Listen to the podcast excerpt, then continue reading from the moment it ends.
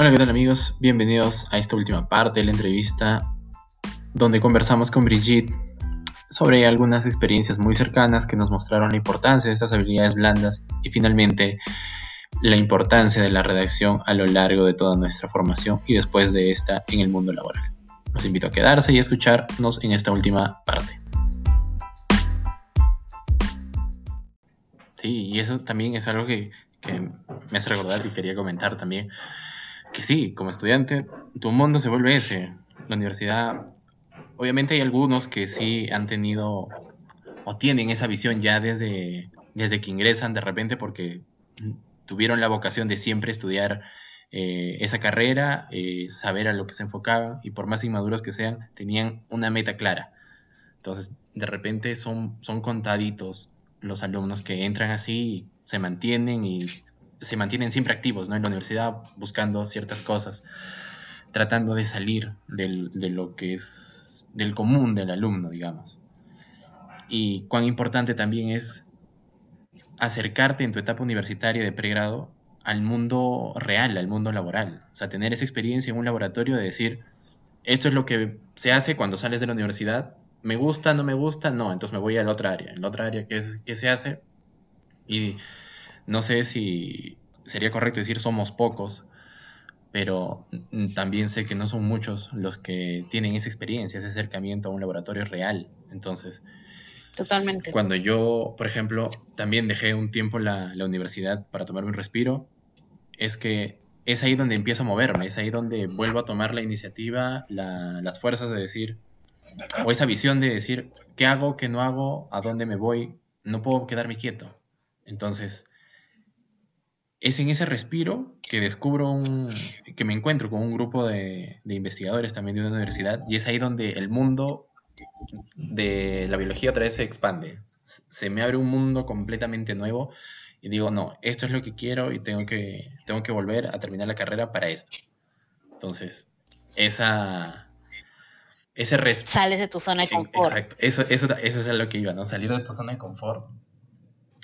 Tomar una, un, un respiro que en el momento, bajo la presión social de ti mismo, de tu, de tu grupo social más cercano, de tu familia, piensas en qué estoy haciendo, ¿no? De repente aquí la estoy fregando y ya se arruinó toda mi vida, pero terminó siendo eh, una decisión que me llevó a un camino en el cual conocí a algunas personas y ahorita creo que fue la mejor decisión para abrir todo esto, ¿no? Eh, mantener una, un objetivo, eh, enfocarme en eso, continuar en eso, seguir trabajando pero ahora viene la otra parte más importante que estaba en pañales, que es la de habilidades blandas, que como persona, como investigador, debemos de tener y es, es, muy, muy importante. Y parece disco rayado, pero es realmente importante que nos demos cuenta de eso. E, exactamente. Y tú acabas de decir en tu, en tu anécdota, ¿no? Este, porque eso también es parte de las habilidades blandas, ¿no? ¿Qué tiene de malo escuchar nuestras necesidades interiores. Porque es un pecado que te puedas dar un respiro si es que lo necesitas. Mm, mm. Ahora, que este respiro sea para vagar y no hacer nada, no. El respiro es para, o sea, el respiro como yo lo, lo entiendo y, me corrige si tu experiencia ha sido diferente, es reorganizar tus metas, ¿no? Reorganizar tus ideas y, y ver cuáles son tus opciones, ¿no? y no tiene absolutamente nada de malo. No tiene absolutamente nada de malo. Pero ahora si te vas porque quieres simplemente dormir todo el día, porque ya estás cansado, ya eso es otra cosa. Ahí no entro yo porque no, no lo comparto mucho. Pero sí un respiro de, tú sabes que pensar y reflexionar en la dirección que estoy tomando. Porque tal vez pueda haber un cambio. Y es súper válido y para eso necesitas estar totalmente despejado y no con, obviamente, con estas responsabilidades que la universidad nos, en la universidad tenemos que asumir. Entonces, es súper válido, pero, o sea, no lo vemos como algo así, algo positivo. Me imagino que habrás tenido críticas, muy probable en esto. Y, y que, te has creído y no sé qué y no sé cuánto y a esas alturas y no tiene nada de malo. Peor es seguir en modo zombie, simplemente porque así es y así se dijo, antes de escucharnos a nosotros mismos. es muy cierto. lo, lo más fuerte es que el mismo entorno y la sociedad te condiciona a eso, ¿no? Que tienes que continuar pese a que no te sientes cómodo. Y sí, o sea, fue una etapa bastante dura y fuerte, pero ese respiro sirvió para reestructurar la cabeza, cambiar el chip, eh, pensar en lo que quería hacer y, no sé, de repente de 100 personas, si uno se siente identificado ya es suficiente, ¿no? Y si los consejos le sirven a esa persona para tomarse el respiro y continuar y saber lo que quiere, eh, pues bien, ¿no? O sea, ya, ya sumamos un granito de arena. Porque... exactamente. Sí, dígame, dígame. no, exactamente. Y me has hecho acordar que cuando yo estuve en Brasil, viví con una amiga que hasta hoy la, la, adoro muchísimo, pero ella es una de las personas que nunca paró. Terminó, y ella con todas las oportunidades, literal, nunca paró. O sea, ella terminó pregrado, sustentó maestría y doctorado. Nunca hubo esos, esos breaks que nosotros tenemos aquí de hacer la tesis. No, allá no existe eso. Allá haces tu tesis mientras estás haciendo pregrado y luego te demorarás unos dos, tres, cuatro meses más para que sustentes y listo. ¿No? Jamás alguien que termine su tesis va a demorarse un año. Alguien que termina pregrado va a demorarse un año en hacer la tesis. Y cuando ya pues teníamos una relación un poquito más estrecha, ¿no? De más confianza, ella me dijo, sabes que me arrepiento muchísimo. Me arrepiento muchísimo de haber tenido esta vida de imparable porque hoy por hoy me siento cansada. Y hoy por hoy te juro que me levanto todos los días queriendo tirar todo al agua, porque estoy cansada. Casi, casi, casi, casi entra en un proceso de, depresión. Pero aquí también, nuevamente siempre vamos a las habilidades blandas, a saber escucharte y a saber que necesitas ayuda y a pedirla. Y empezó empezó terapia psicológica. Y eso es lo más difícil, ¿no? Cuán difícil también se vuelve pedir ayuda, porque la misma sociedad te dice, eh, no sé si es igual, ¿no? En, ambos, en ambos lados, entre mujeres y varones. Es decir, el que pide ayuda generalmente lo vemos como débil, ¿no? O la sociedad te condiciona a eso. En todo, sí, exactamente. Exactamente. Cuando yo digo, a veces es que para mí se ha vuelto súper normal el que puedes recibir un apoyo emocional, porque no significa, que, no significa que estás loco, que tenías que caer en depresión, significa que aceptaste que en tu vida hay algo que todavía no está bien y que necesitas un profesional para que te pueda orientar de esa, porque lo que hoy podamos saber de nuestras emociones nunca se va a comparar a lo que un profesional en psicología lo sabe. Entonces, es como que querramos hacer la tesis saliendo del colegio. No, tú necesitas guiarte cinco años para saber. Estos profesionales han pasado por cinco años de proceso para poder entender mejor las actitudes, entender mejor los procesos emocionales y en general. Entonces, a veces cuando yo hablo de, ah, sí, eso justo se lo comenté a mi psicólogo y no sé qué, y se quedan así con los ojos, o sea, tú ves su expresión, no necesitan decir nada, tú ves su expresión. Y, y, y me dice, psicólogo, o sea, ¿está bien? Le digo, sí, estoy bien, me digo. Pero, este, pero tengo charlas con mi psicólogo cada vez, este, dos veces por semana o una vez por mes.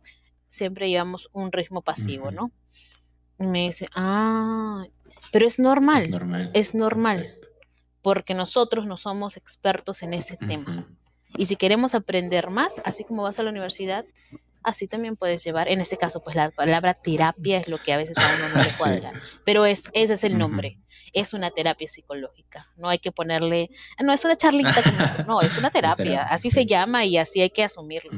Entonces, e, es, es, es, eso, ¿no? El saber pedir ayuda, pero, o sea, tú tuviste la oportunidad y tal vez, ¿sabes? Te ahorraste esto que ya pasó.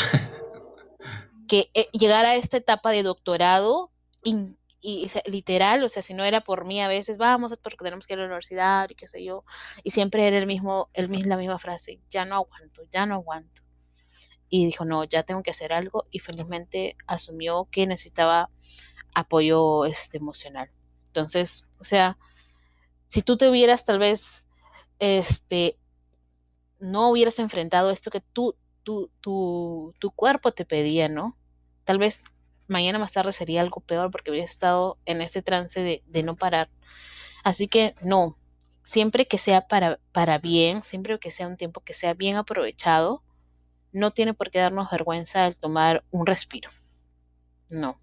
y saber escuchar lo que necesitamos en ese momento en pro de crecer, en pro de mejorar. Así que te felicito porque creo que para eso hay que tomar valentía. Yo creo que no he conocido muchas personas que hayan tenido esa valentía. ¿Sabes qué? Necesito reorganizar mis ideas y, y, ver mi norte, si mi norte es el correcto. Así que te felicito que lo hayas hecho y como tú dices, basta que haya una persona que se sienta eh, identificada en este proceso y que la podamos ayudar a que sí, ¿por qué no? Pues creo que ya hemos hecho bastante. Sí, es verdad. Porque tampoco es solo teoría, ¿no? Llenarnos de teoría y, y dejar, como mencionabas al inicio, ¿no? La, la parte mental fuera. Y la parte mental es como todo, como nuestra vida cotidiana. Es como que te sientes en tu computadora a limpiar tus archivos porque necesitas espacio para otras cosas. Entonces la terapia es lo mismo, simplemente que es en tu cabeza, ¿no? En la parte mental que necesitas borrar o botar algunas cosas para dejarlo lo más limpio, lo más ordenado y poder continuar. Es, es, la misma analogía. Y, y, algo parecido, no igual, obviamente, cada quien en sus ramas, algo parecido pasa con lo que es redacción científica. Uno cree que porque estuvo cinco años en la universidad, tú ya puedes redactar al máximo tu tesis. O sea, tú te sientes, eres el ya ya para poder redactarlo. Y la realidad es que no. Es que si tú no has entrenado habilidades de redacción, si tú no sabes acerca de las reglas básicas de redacción, te la vas a pasar eh, estancado, porque al final lo peor es que no hacemos nada. Porque yo lo he pasado, o sea, lo literal es cuando tú no, no sabes por dónde andar, es lo que te quedas estancado. Y es difícil salir de ahí si no sabes por dónde ir, porque tú dices, pero la introducción es fácil, siempre le he hecho mis informes, ¿cómo no voy a hacer la introducción de mi tesis? O sea, no. sabemos. Entonces, necesitas pedir ayuda, necesitas llevar cursos que te ayuden específicamente en esos, en esos temas. No funciona, no funciona como uno cree, ¿no? Muchas veces, porque... No Escribir un informe no es lo mismo que redactar un artículo científico original, una revisión, la misma tesis, no es lo mismo. Entonces, aprender eso sobre la marcha, por más que llevemos cursos de tesis 1, tesis 2, tesis 5, no, no, finalmente no estás del todo preparado para, para afrontar un reto así y es necesario prepararte por todos los medios que puedas. Y para eso tenemos a Fontellus. Exacto, Fontellus Group, talleres, seminarios de redacción. Ahí del Cherry, el Cherry. No, sí. Cherry siempre. Y es, verdad, más bien. Eh, Brigitte, te agradezco. Ha sido eh, muy, muy beneficiosa esta, esta plática y ha sido sin pensarlo, ha sido algo, algo extensa. Así que voy a dividirlo sí, en tres pero Creo que hemos sacado puntos claves. Si te parece, también los podemos resumir. Sí, sí, sí, estaría perfecto. Este. Y, me, voy a, me voy a tal vez este, solo centrar en dos principales, ¿no? Si tú, estudiante de pregrado, estás en esa fase de transición de tesis y te toca trabajar, porque lamentablemente es la mm, la, realidad de casi muchos estudiantes, mi consejo sería, necesitas anclarte a tu, a tu meta mayor inmediata, ya sea tu, tu maestría o ya sea tu trabajo. Eso es lo que necesitas hacer, paralelo al trabajo que tengas que hacer o a la tesis que te tenga que hacer. Sí se puede, no eres el único y van a haber muchos más que vengan detrás de ti que harán lo mismo pero necesitas zurrarte la Sí.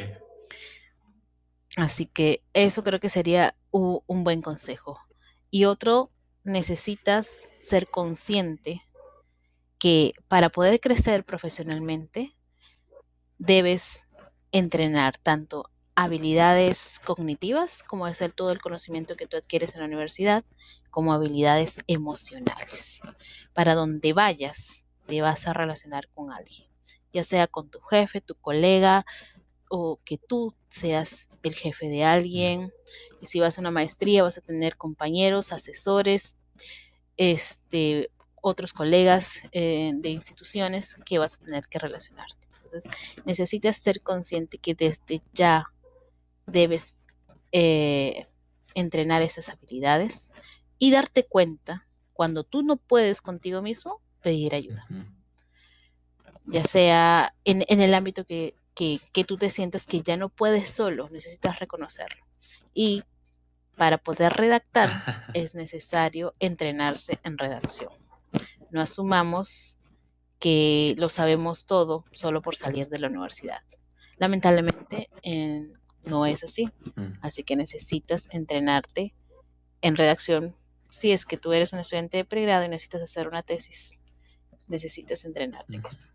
Creo que básicamente, bueno, fueron tres, puntos remarcar que podíamos resumir. Que es importante porque es redacción científica, entonces necesita una estructura, necesitas pautas, que necesitas conocerlas si quieres no solamente ser investigador, ¿no? sino si estás enfocado en este campo, necesitas esos conocimientos y son muy necesarios. Exactamente. Y en Fontellus te damos ambos entrenamientos.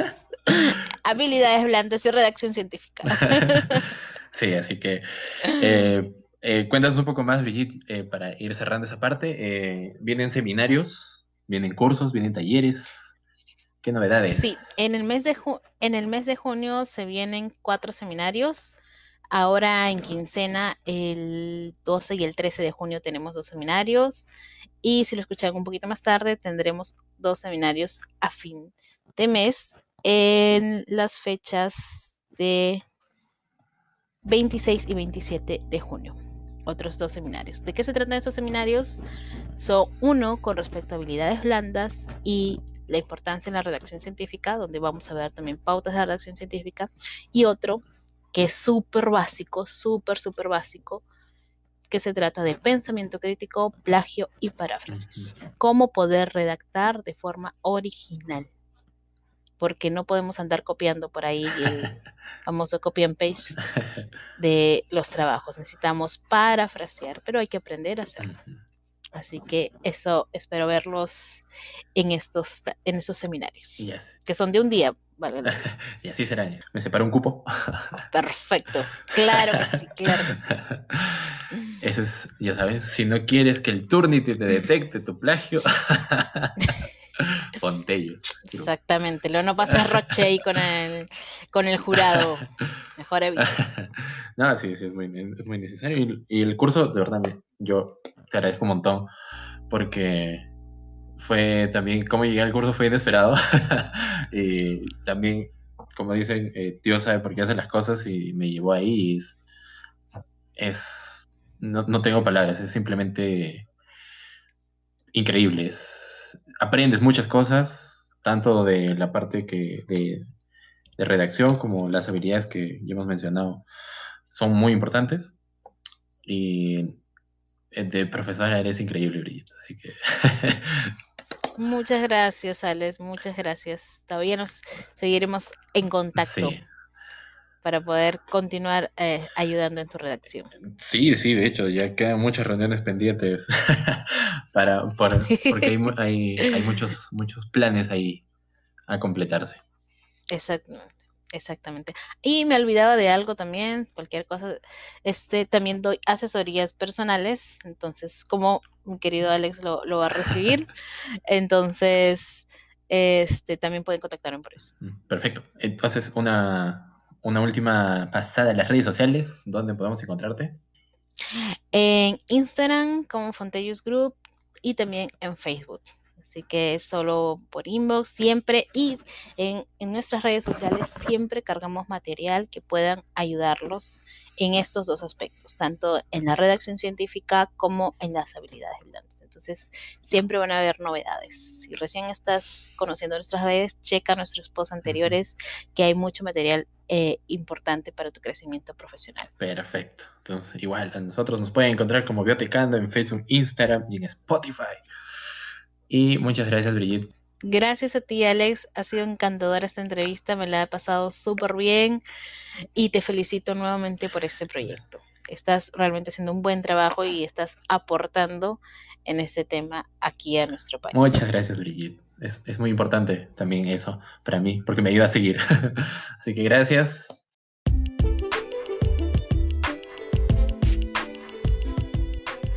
Bueno amigos, si llegaron hasta aquí, muchas gracias por escuchar este nuevo episodio del podcast de Biotecando. Conmigo será hasta un nuevo episodio. Muchas gracias.